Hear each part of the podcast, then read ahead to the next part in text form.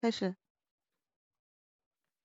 好的，各位现实摸鱼的听众朋友，大家好，来到了我们第嗯四五期的这个一刀不剪的环节吧。然后呢，呃，我们四个虽然虽然是四位摸鱼和咸鱼主播啊，但是我们毕竟都是这个小仙女，所以我们对于所有跟呃让自己变美的这个话题还是非常感兴趣的。所以我们今天呢，就来聊一聊医美的这样的一个话题。那据我所知，我们四个人其实。都是没有呃真正的自己去尝试过医美的项目的，但虽然我们大部分人都是这个行动上的矮子，但是呃七仔老师呢，他因为工作的关系，呃会做一些行研啊之类的，所以对这个行业还是非常了解的，所以这也是本人期待已久的一个环节啊。工具人桑尼今天就用这个环节，呃假公济私，请七仔老师来给我们介绍一下医美的。呃，各种 A、B、C，以及我个人想要请教的许多问题。好的，大家好，我是今天的呃，就 是行动上的矮子，呃，然后但是也做了一些粗浅研究的七仔。好的，呃，那我们开始的时候，先请七仔帮我们对医美做一个呃相对比较客观的定义吧。呃，以及医美通常情况下来说会分成哪几类？做一个科普好不好？嗯，好的。其实呃，医美行业呢，就是分的比较广泛的话，就是分成呃医疗美容和生物医美。然后医疗美容就是大家看到的一些医院门诊部那种。然后生物医美其实在美容院里面也可以做一些比较粗浅的，比如说红蓝光啊、激光脱毛那种，也是可以算到医美的范畴里。但呃，然后。然后在在那个如果说比较严格的医疗美容里面的话，主要是分成手术类跟非手术类项目。然后非手术类就是现在比较流行的轻医美这个项目。然后在轻医美里面呢，又分成了注射类跟非注射类。然后非注射类指的就是光电类。然后注射类的话，其实百分之九十九是由呃玻尿酸跟肉毒素组成的。然后呃非注射类的光电呢，它的项目就。呃，变化比较多了。其实我们一直听过的热拉提、呃热玛吉、呃佛托纳斯 D 七 D，然后还有超声刀、超声炮这种，呃都是属于光电项目。因为它的它其实感觉每几年都会有新的产品出来，层就是新陈新陈代谢一样在迭代，所以光电类项目的话，就是一直在加速的更新的状态。呃。然后手术类项目其实就是我们传统能够理解的，像面部的一些手术，然后还有身体上的一些手术，比如说隆胸啊、吸脂啊，然后还有一些其他的身体塑形的东西。嗯，我不知道我这样介绍是不是呃已经比较充分了？对，你看你还有什么？对我感觉这个思维导图在不停的展开啊，听起来是一个非常庞大的系统来着。呃，对，所以所以就是我觉得这个医美还是一个相对来说。呃，比较有门槛的一个话题，特别是对刚接触的人来说，听起来其实是非常高深的。然后里面有很多我听不懂的单词，但是我周围呢又会听到有许多人在不停的接触医美，然后很多人甚至都会去做一些医美相关的创业啊。甚至我的这个托尼老师就告诉我说，他有很多小姐妹就是去做医美，然后呢就赚了很多钱。让我有一些错觉，就是好像这个东西门槛也没有那么高，然后资质啊什么，整个行业规范啊都还没有呃做得非常的好。我不知道呃我对这这个行业的一个状态的理解是不是准确？我讲一下我的理解吧，就是其实这个行业从去年开始是卫健委跟国家层面是有比较严格的注视到的，所以。它对于比如说你在这个呃机构里面用的产品是不是有证啊什么，然后包括一些人员的资格证啊，然后一些操作规范什么是有在管理趋严的。但是这个是一个进化过程中，比如说从去年的法规到今年只有两年的话，肯定是会有一些操作空间的。只能说我们觉得大方向肯定是越来越向好的。然后另一个层面说，是不是真的呃在这些销操作层面，这些人。就是很容易去做医美的创业，或者是加入医美的机构端的这些运营服务的话，呃，我觉得还是有难度的，因为嗯，首先我们要承认这个行业的产业链上，不管是产品端还是说机构运营端，它的呃整个毛利率是非常高的。但是对于机构端有一个很大的运营难点就是，呃你的获客成本很高，就是像获客成本几千块都是有可能的。呃虽然说如果你得到了这个客户，然后你能够做到比较优秀的一个复购率什么，呃。他他能够一年在你这消费什么十万几十万的都是有可能的，但是呃对一个医美机构，如果最后去深层的去做好你的复购率，然后做好你的大客年轻的话，又是考验你的优质服务力嘛，所以我觉得最后它还是变成了一门医疗消费的机构运营的学问，所以并不是想那么难呃那么那么轻易能够做好。而且首要解决应该还是获客的问题，特别是我觉得现在在我们就是大家知道经济环境不太好的情况下，其实越来越多的人可能会在这种可选消费上会有一些缩减，然后呃甚至像我最近也是有聊一些机构端的人的话，嗯就是引流这一块对他们来说越来越难做，比如说以前引流可能就是一两千块的呃那种玻尿酸的低端的针去引流。就，但现在可能要到五百八百才会有人愿意过来尝试，甚至可能薅羊薅完羊毛就跑的人，这个比例甚至会上升，这个也会增加他们的获客成本。对对对。哦，我感觉膝盖中了非常多箭，就是我感觉好像自己，呃，迈出这一步，似乎五百八百对我来说都是一个不太便宜的项目了。那所以我觉得很大的一个原因还是因为，呃，我。不太清楚，说我要怎么样迈出这个第一步，我要怎么样去选一个靠谱的机构？呃，我不知道在这一点上有没有一些非常呃这个直观的 tips 可以给到我们，就是比如说我是否要通过一些合格的渠道，然后我是不是能看一些证之类的呢？呃，首先的话，嗯，在机构的话，其实呃。横向分有两种，一种是渠道医院，一种是直客医院。渠道医院其实就是嗯比较水下的一些东西，它就是你不能去 walk in 去做这个服务的，它是一种人带人的，然后带人那些人可以拿到销售提成的。然后具体我就不展开，大家可以想象一下是一个 什么类型的老鼠会。对，大家一定要小心，就是这种机构。然后。其次的话就是直到呃直客机构，然后我们可能听到的也会比较多，像什么，呃不太适合点名啊，可能有一些上市公司或者像杭州也有好多有名的那种，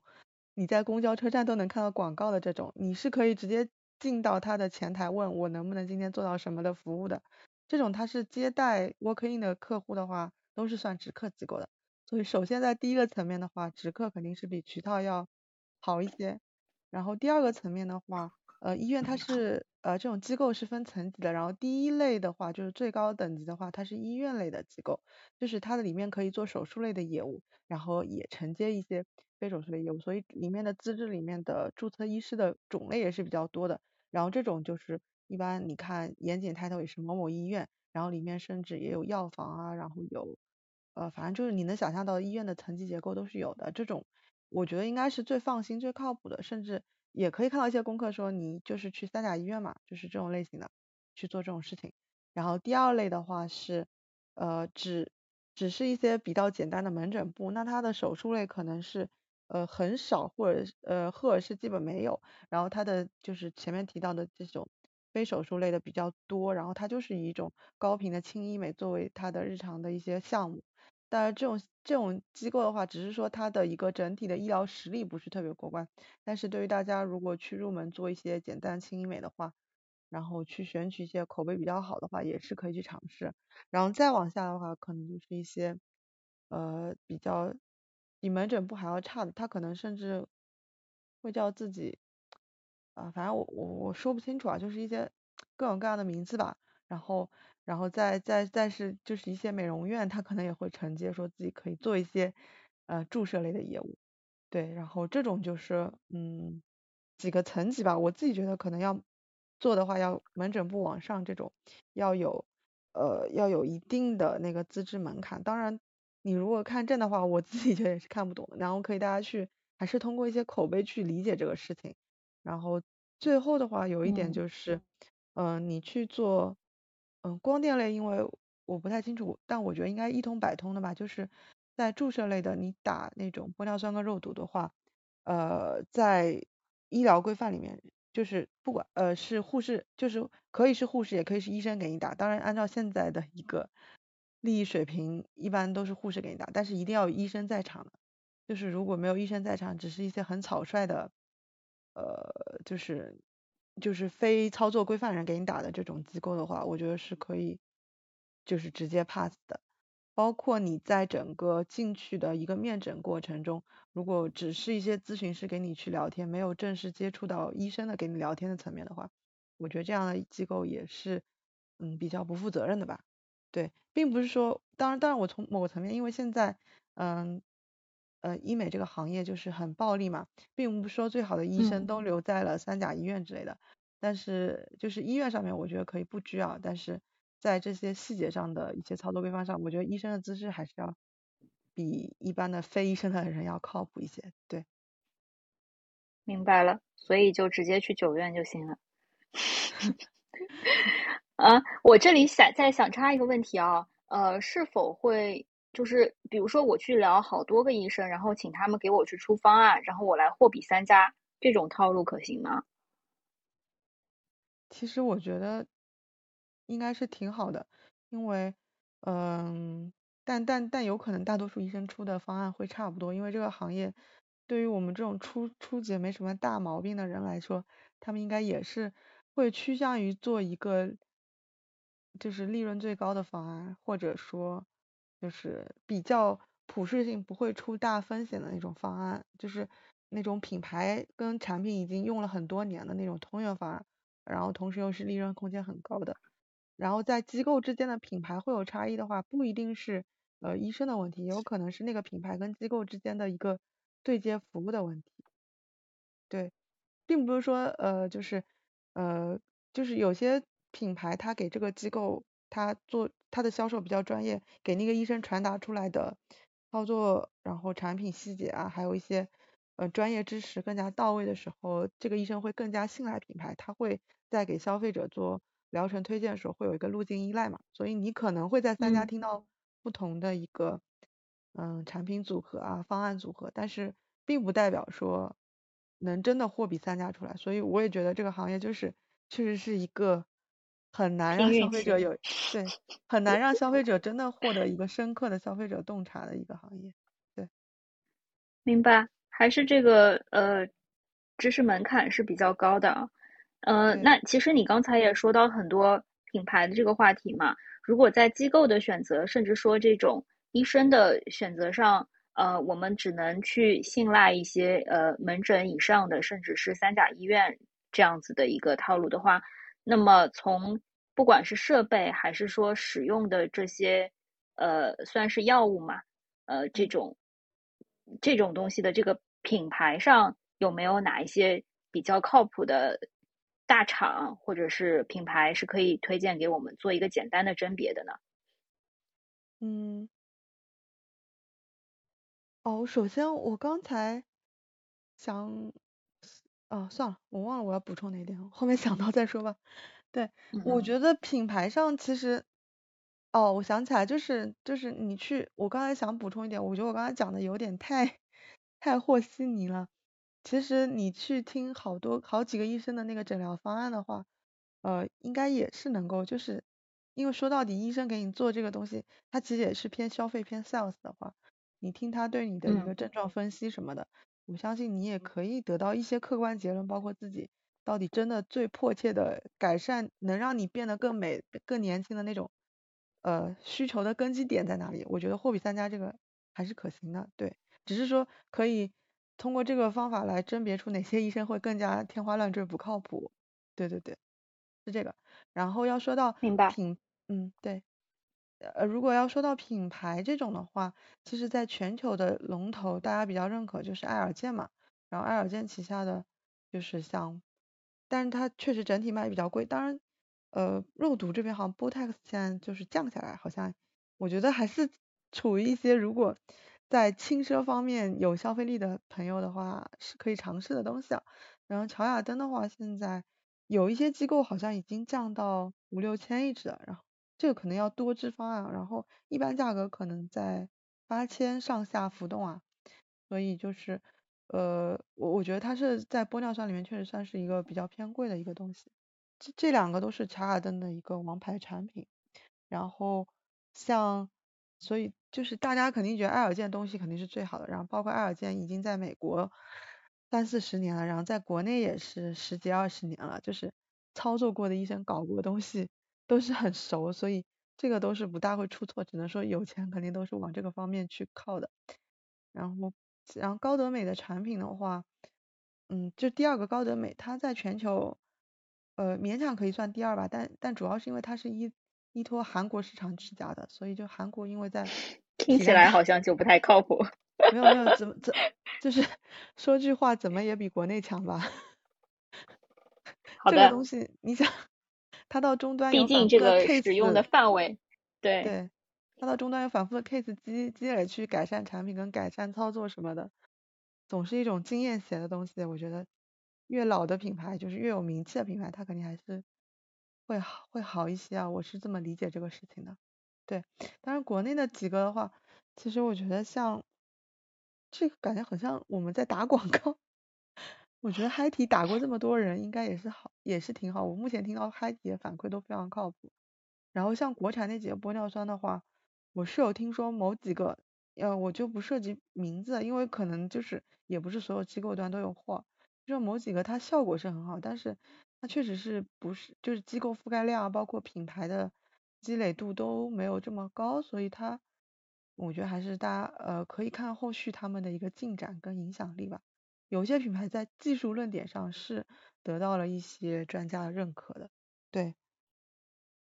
嗯，我们刚才聊的这些品牌都是这个注射类的，就是主要是玻尿酸的一些品牌是吗？对对，因为肉毒的话，现在国内基本上就四张证，然后后面可能还会去增加证，然后能打的话就是恒力，恒力是国内最便宜的，一般就是大家恒力一般都是不打脸的，因为太便宜了，一般就是打身体上一些部位，对，比如说你肩膀的那个三角肌太太太太太重了，去打把它消掉。然后打脸的话，最贵是就是爱尔健的那个 Botox 保妥适，然后其实这是今年出的还是去年下半年出的那个两款比较新的，一个是乐提宝，是韩国的那个，好像是叫绿毒吧，俗称，然后另一个是英国的一个吉利，然后乐缇宝跟吉利的话，就是它虽然现在覆盖面不是特别广，好像大家评价下来还可以，但是也有说即时效果是没有嗯保妥适好的。嗯，但但是整体来说，肉毒这个品类好像，呃，就是我我我认识的，就是有还还还比较多人说打咬肌的效果确实很好，但是也有肉肉脸的女生跟我说，打完之后因为肉太多，虽然把咬肌打掉了，但是也没有脸瘦下来。所以这个有很多东西真的变松了是吗？不知道，对，很多东西真的就是要自己尝试。是的。哎，我这边再插一个这个小白类的问题啊，就是不管是玻尿酸还是肉毒，它的作用效果大概能有多久呢？它是一个要持续不断去重新注射注射的东西，对吧？对对，肉毒一般是三到三到四个月吧，它就会消掉。然后玻尿酸的话，其实玻尿酸也也有一些长效产品，但是正常来说的话，也是三到六个月吧。然后你你会根据自己的脸部的情况，然后去决定你的周期去补。有些人可能脸上的玻尿酸没有完全消掉，因为它做的是，因为玻尿酸也分层级嘛，它有大中小分子，小分子就是水光的皮肤的一个补水。然后如果大分子你做一些脸上的骨性支撑的话，可能呃你可能呃等不到，比如说它理论上理论值能够撑五六个月，你可能都等不到六个月，你觉得你的鼻子已经不够高了，然后就会去补大。对，所以理论值是理论值，有时候呃在实际的消费者的那个复购周期，就是都是因人而异的。对，嗯，明白。那国内现在有很多，说到玻尿酸啊，其实国内现在有很多化妆品，其实也有用到玻尿酸的嘛。就比如呃某四个字什么什么生物品牌下面，最近其实挺火的，有好些子品牌，就是。这种外用的玻尿酸有效果吗？有肯定是有的，就是其实是一个吸收率的问题，因为我们皮肤主要是有分层的嘛，像外面是表皮层，然后里面是真皮层，然后再往里面就是什么骨膜之类的一那个层了。然后一般来说注射类的话，主要是打在真皮层，然后有一些会近似打到真皮到骨膜那一层那种。呃，这个是那种后面那种呃其他一些针剂啊，不是玻尿酸。然后所以说你你呃就是从原理上为什么就是还是很多人说打水光比你涂更贵的化妆品有用，其实是因为你打层次的问题，就是你你在真皮层它的一个吸收率跟渗透率会更高一些，就肯定高很多吧，只能这么说，确实是有关系的。嗯，我自己的感觉是涂玻尿酸好像除了保湿以外是没啥作用的，就是他提到的那种什么。充盈啊什么的，反正我是完全没感觉到。当然也有可能是因为我用的时间太短，或者我用的品牌不到位。我觉得还是吸收率的问题，对它没有办法吸收，就是因为玻尿酸在真皮里面有一个很，呃，就是它的组成成分有很多是一玻尿酸嘛，然后所以在你它是一种大分子有机物的结构，在你皮肤上形成了那种饱满的感觉。但是你在表皮层的话，它的渗透进去的。不多嘛，所以就想起来，如果能渗透进去也挺吓人的，完全不科学。它 它确实肯定有有用，但是不会像那那么有用。所以其实呃早年的化妆品大把它作为玻尿酸作为一个基底液什么的，就是作为一种保湿的基础溶液这种，然后去附加各种的营养成分。嗯，对。嗯，OK。那呃，我们刚才聊的是这个注射类的这些呃品牌嘛，我其实也比较好奇，在仪器上有没有一些品牌，或者比如说像热玛吉这种，应该也有不同的品牌的区别吧？哦，没有，热玛吉就是一个品牌，就是哦，它就是一种东西，就像热拉提，它也是一种东西，呃。然后它是那那个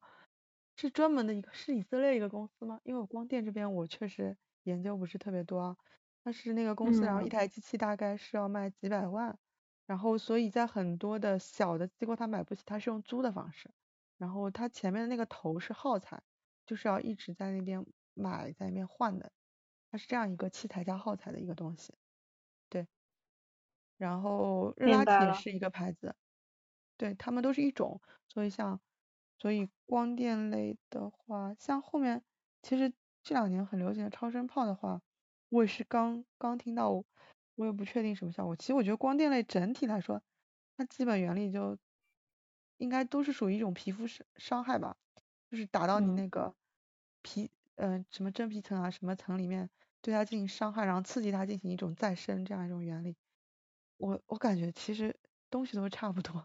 但是就是具体哪一个适合哪一个，真的是可能还是要更就看你的真皮层对哪一种伤害反应更强烈。对对对，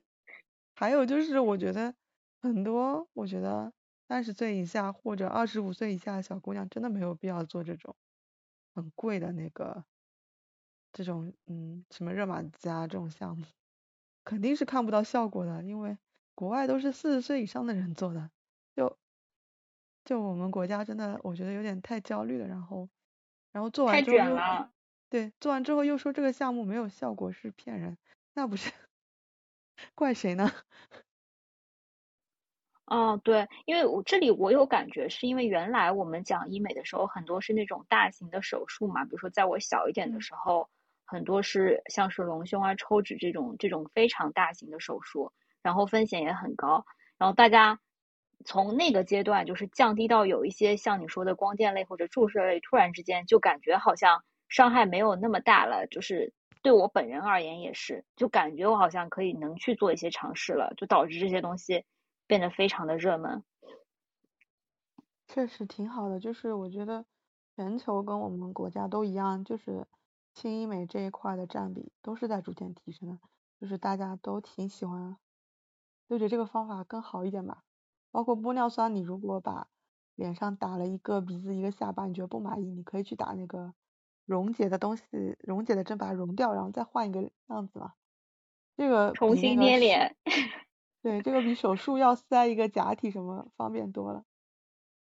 是的，明白。那你刚才也说到，比如说像二三十岁的小姑娘就不需要去打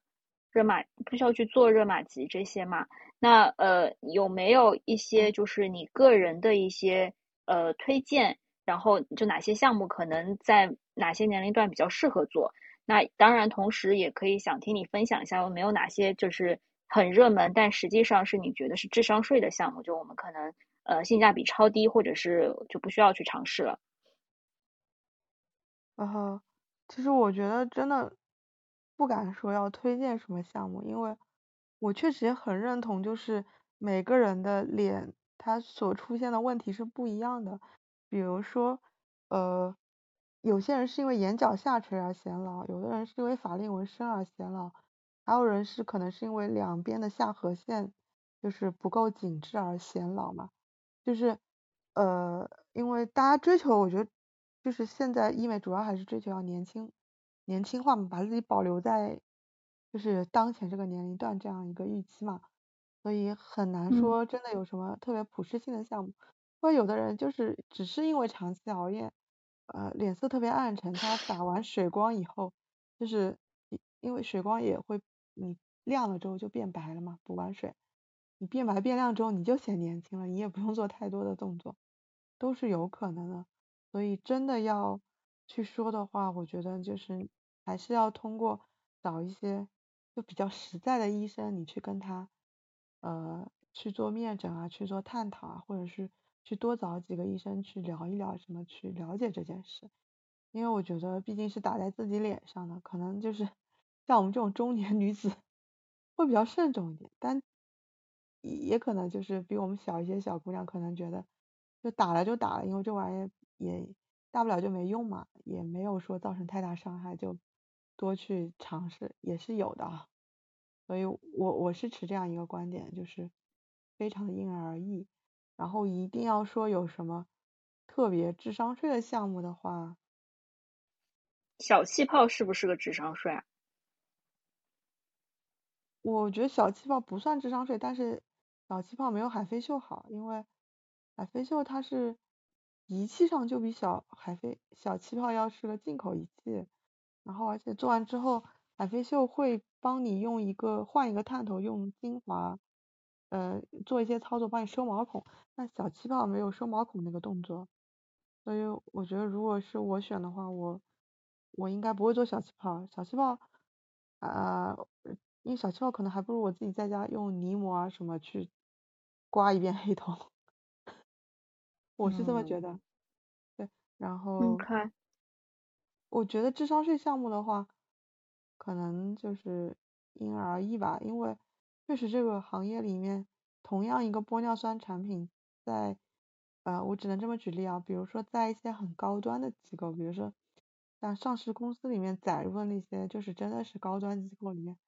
它可能卖到价格是一般的，比如说在呃北上广这种。呃，比较本地 local 的这种门诊部的话，它可以卖到它的两倍多。但是你也不能说完全是因为他在宰你，因为他可以说我的服务或者我的医生的水平就是更好。对，所以这个行业它就是有很重的价格歧视跟信息不对称的东西。我觉得我今天也只是尽我能力给大家做一些信息的铺陈吧，帮助大家去呃对这个东西就是在更多一些了解。对。很难去跟医生聊的时候，不要太露怯。对，我觉得很难给出大家一些一蹴而就的方法论。对，嗯，我这边再插一个问题，就是家用的那些呃医美的那种仪器啊，也不算医美啦，就是那些美容仪器，那些有用吗？呃，我觉得是这样的，我觉得最有用的肯定还是就是那个。叫什么 Triple 跟 Newa 那种带射频的，然后剩下的一些什么导入啊什么那些可能会偏偏浮夸一点啊。我觉得射频类的，因为它就是把呃美容院那些射频的功率什么降降成一个可以在家庭的高频使用的东西，但是打出来那个打出来那个原理是一样，都是对你真皮造成伤害，然后刺激它再生嘛。呃，然后嗯，但是家用有一个问题就是很难很难去坚持到天天使用。呃，我我感觉我认识人百分之九十九都没有坚持天天使用。好像我之前聊了一个医生，他也是说他知道这个东西很好，但是他没有见到有人去真的坚持天天使用。就就核心是，对如果你天天使用的话，其实跟医院是一样的。对，哦，竟然如此。就这里，我其实可以分享一下我个人的一些经验，就是我有一段时间疯狂热衷于搜集这种几千块的小的美容仪器，但他们就和我的所有厨房小家电一样，就是就再也没有重建，就是永远都塞在那个角落里。我用过的包括不限于那些什么清洁的仪器，然后还有什么呃去黑头的啊、然后但我没有没有用过那种平射的，然后我还买过那个就是生发的那个仪器，你知道吗？就很傻，呃，像梳子一样或者像头盔一样在你头上哔哔哔，就是照光的。最后验证也都是没有用，所以我本人是觉得这些东西可能是智商税。但你说完之后，我觉得可能确实是我不够耐心。嗯，对我我也没有信心我能够坚持。他说什么一周一次还一周两三次这种用法，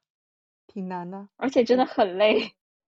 就可能，花钱还是有意义的吧，就有一些人工的费用在里面。是的，是的。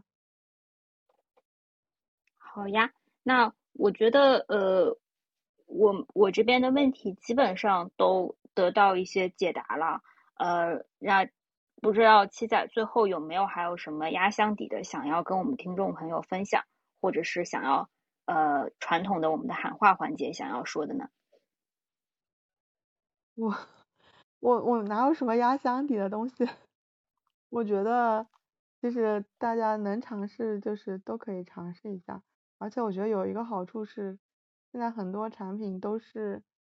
以就是国家在正规机构里面，你只有有三类证的才能够去用嘛。然后对我们是一个好事，所以我觉得以后这个行业越来越规范的话，遇到的风险还是越来越少吧。只是说，就是大家小心的人会小心，心大的人 永远都很心大，对吧？嗯，对，我决定下次就携带你一起去去做一些这个尝试，哦，对，还帮我壮壮胆。还有就是警惕那些就是，呃，医生还好一点，我觉得那些咨询师真的说话也太吓人了，先 PUA 你就把你浑身说的一无是处，然后紧接着又说说自己胡说八道，说自己其实已经四十多岁了，就是你懂吗？就是看起来就，实际上是小朋友是吗？对啊，就是就是啊，很难理解，但这个行业就是有很多，就是大家去的时候一定要心理够强韧，不能因为他的他给你的 PUA 就是越来越焦虑。嗯，这个我非常同意。但是我我觉得这件事情确实不要卷，因为我有一段时间自己在网上看那些，不管是小红书还是微博上的那些呃博主嘛，那看多了你就会有一些自然而然的被卷到了，然后就焦虑，感觉自己好像应该也去做一些事情，呃，这个美美美美容了。但我觉得这个最后还是自己觉得开心就好。对，大家如果真的能足够 自觉的话，早睡早起，经常运动也是能够提升你的年轻态的。好的，最后这句话非常适合送给我妈，就是她听到我们这样想会非常开心的。好的，那谢谢大家本期的聆听，我们就到这里啦。谢谢大家，谢谢七仔，拜拜。啊，好，拜拜。